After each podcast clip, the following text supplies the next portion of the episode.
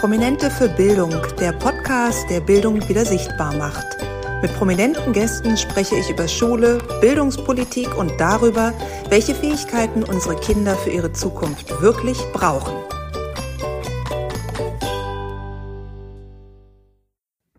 Herzlich willkommen bei einer neuen Folge Behind the Scenes von Prominente für Bildung. Heute habe ich jemand ganz Besonderen im Gepäck, nämlich Deutschlands bekanntesten Krimi-Autor. Kein geringerer als Sebastian Fitzek wird am Donnerstag bei mir im Podcast zu Gast sein. Und heute möchte ich euch ein bisschen verraten, wie es dazu kam, wie die Aufnahme geklappt hat und woher ich ihn überhaupt kenne.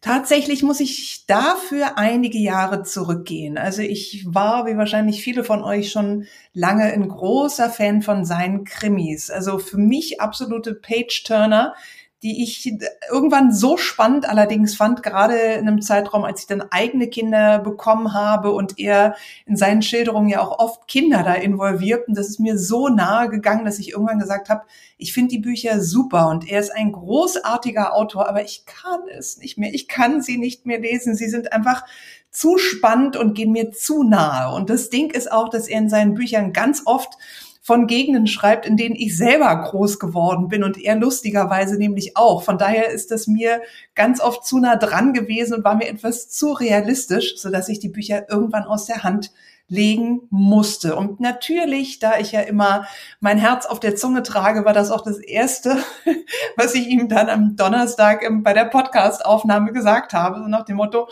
ich finde sie super toll, aber leider kann ich ihre Bücher nicht mehr kaufen. Ich weiß nicht, ob das erstmal so gut angekommen ist, aber es ist die Wahrheit. Und ich habe ihm auch erklärt, wieso, weshalb, warum. Und ja, dieses Mal war er auch bei mir zu Gast, weil er ein ganz anderes Buch geschrieben hat mit dem Titel Elternabend, aber davon erzähle ich euch später noch etwas. Jetzt gehen wir erstmal noch ein bisschen zurück zu dem Zeitpunkt, als ich ihn wirklich mal live kennengelernt habe. Und zwar war das noch vor der Corona-Zeit im Jahr 2019 bei der Blogfamilie. Ein riesengroßes Event für Blogger damals in Berlin. Und Sebastian Fitzek war Gastredner. Er hatte da gerade sein neues Buch Fische, die auf Bäume klettern, vorgestellt. Und das war ein Buch, in dem es ähm, um seine Kinder ging, um Lebensweisheiten, um Sachen, die er ihnen mitgibt. Und darüber hat er erzählt. Und das hat er auf eine Art und Weise gemacht, die unheimlich anschaulich war. Man merkt natürlich, dass er ein sehr guter Redner ist, dass er seine Gedanken gut artikulieren kann, dass er unheimlich viel Lebenserfahrung hat. Damals war er Vater von drei Kindern. Mittlerweile ist ja auch noch ein viertes kleines Kind dazugekommen. Also er war ein spannender Typ, muss ich sagen, mit einem interessanten Buch. Und natürlich gab es danach die Möglichkeit, zu ihm kurz hinzugehen und vielleicht noch ein Foto zu machen und das Buch sich unterschreiben zu lassen. Die Möglichkeit habe ich auch genutzt und so schon 2019 ein super Foto mit ihm ähm, ergattert und ihn einfach wirklich als sehr netten, aufgeschlossenen Berliner natürlich auch kennengelernt. Denn wie gesagt, das verbindet uns. Er ist in Charlottenburg aufgewachsen, ich auch, und er ist später in den Berliner Süden gezogen und ich auch.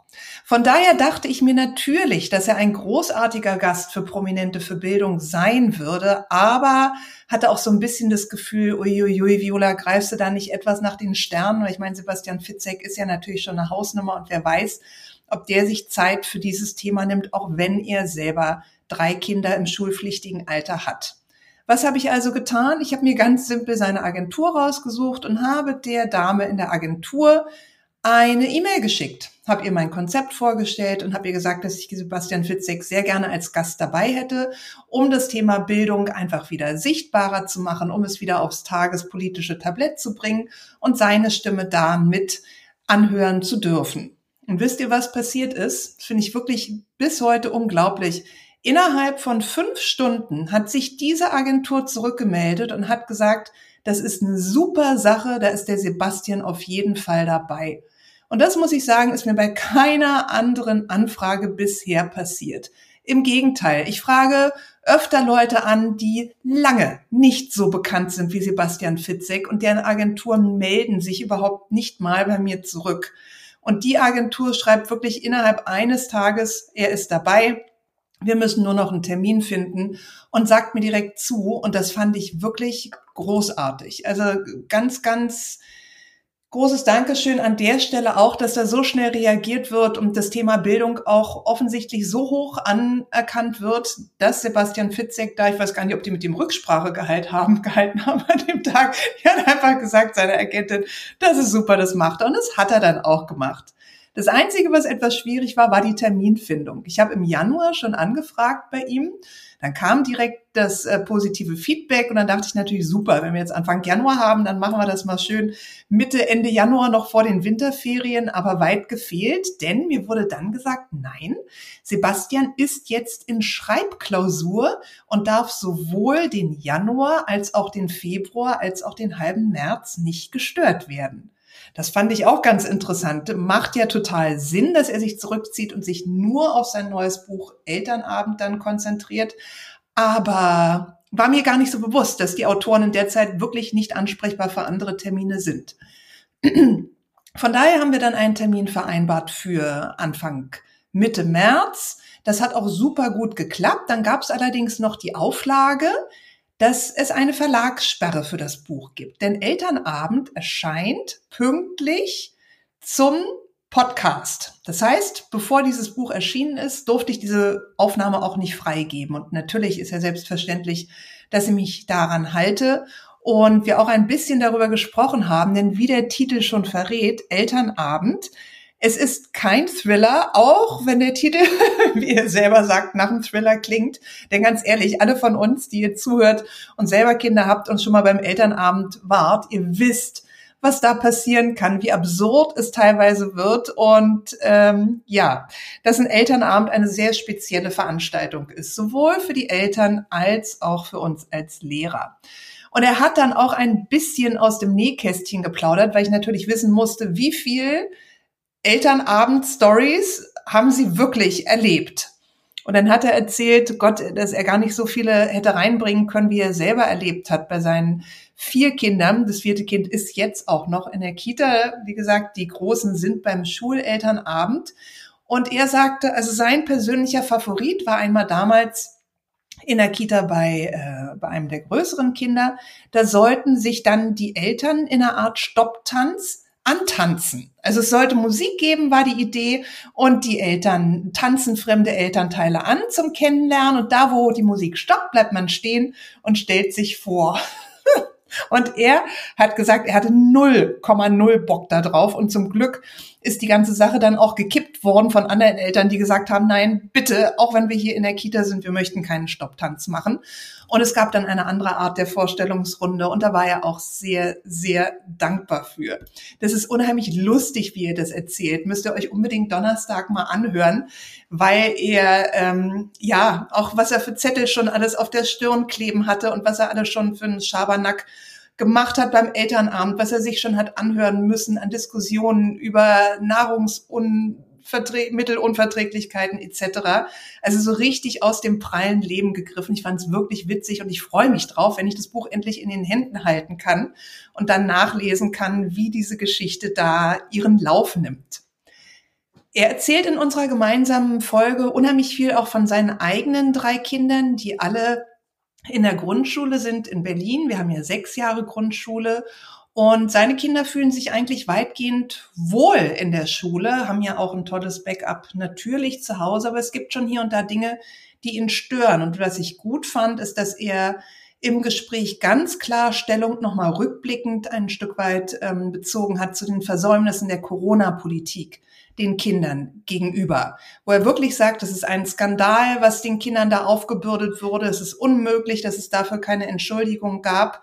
Und da haben unsere Kinder wirklich, wirklich draufgezahlt in der Zeit. Und in dem Umfang wäre das wahrscheinlich auch nicht nötig gewesen. Und da hätte er sich ein anderes Handeln der Politik gerade in dem Bereich gewünscht.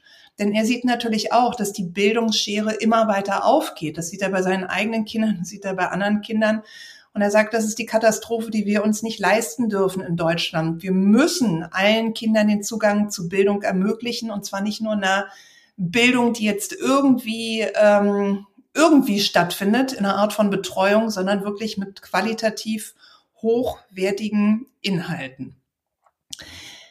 Falls ihr euch wundert, in dem Podcast am Donnerstag und bei den Sachen, die ich jetzt schon über Sebastian Fitzek erzählt habe, ja, er ist der erste Gast, den ich gesiezt habe im Podcast. Warum ist das so? Ganz einfach. Ich hatte das Thema vorher nicht so ganz mit seiner Agentur abgeklärt. Meistens ergibt sich das so ein bisschen im Vorgespräch mit dem Prominenten, dass man sich dann tut. Das ist ja auch einfach viel netter und kurzweiliger und vertrauter für unsere Podcast-Aufnahme. Bei Sebastian Fitzek war das anders, weil er hatte an dem Tag, das war ein Freitag und es war auch schon 14 Uhr und er war den ganzen Tag in Interviews, online, Zeitschriften, Magazine etc. in Interviews für dieses neue Buch Elternabend und von daher war er komplett auf der Profi-Ebene und hat mich ganz selbstverständlich gesiezt und ich hätte es dann unhöflich gefunden, wenn ich es ihm gesagt hätte, sagen Sie mal, Herr Fitzek, wollen wir nicht du sagen. Also es hätte in dem Moment einfach nicht gepasst. Und von daher läuft dieses Gespräch im Sie, Herr Fitzek und Sie, Frau Herrmann, durch. Nur, dass ihr da auch mal Bescheid wisst. Dafür ist unser kleiner Blick hinter die Kulissen ja auch genau da. Und unabhängig von der Anrede ist es ein wirklich tolles Gespräch mit ihm geworden. Ja, und dass sich Deutschlands Nummer eins Bestseller-Autor Zeit für dieses Thema nimmt, das sagt ja wohl alles.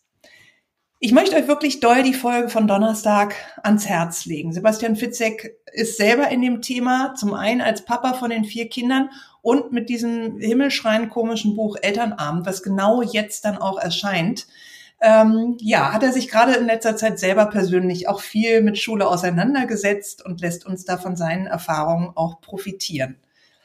Was ich euch auch noch erzählen wollte, falls ihr es nicht bei mir auf Instagram gesehen habt, da bin ich ja unter die.schulexpertin am Werkeln.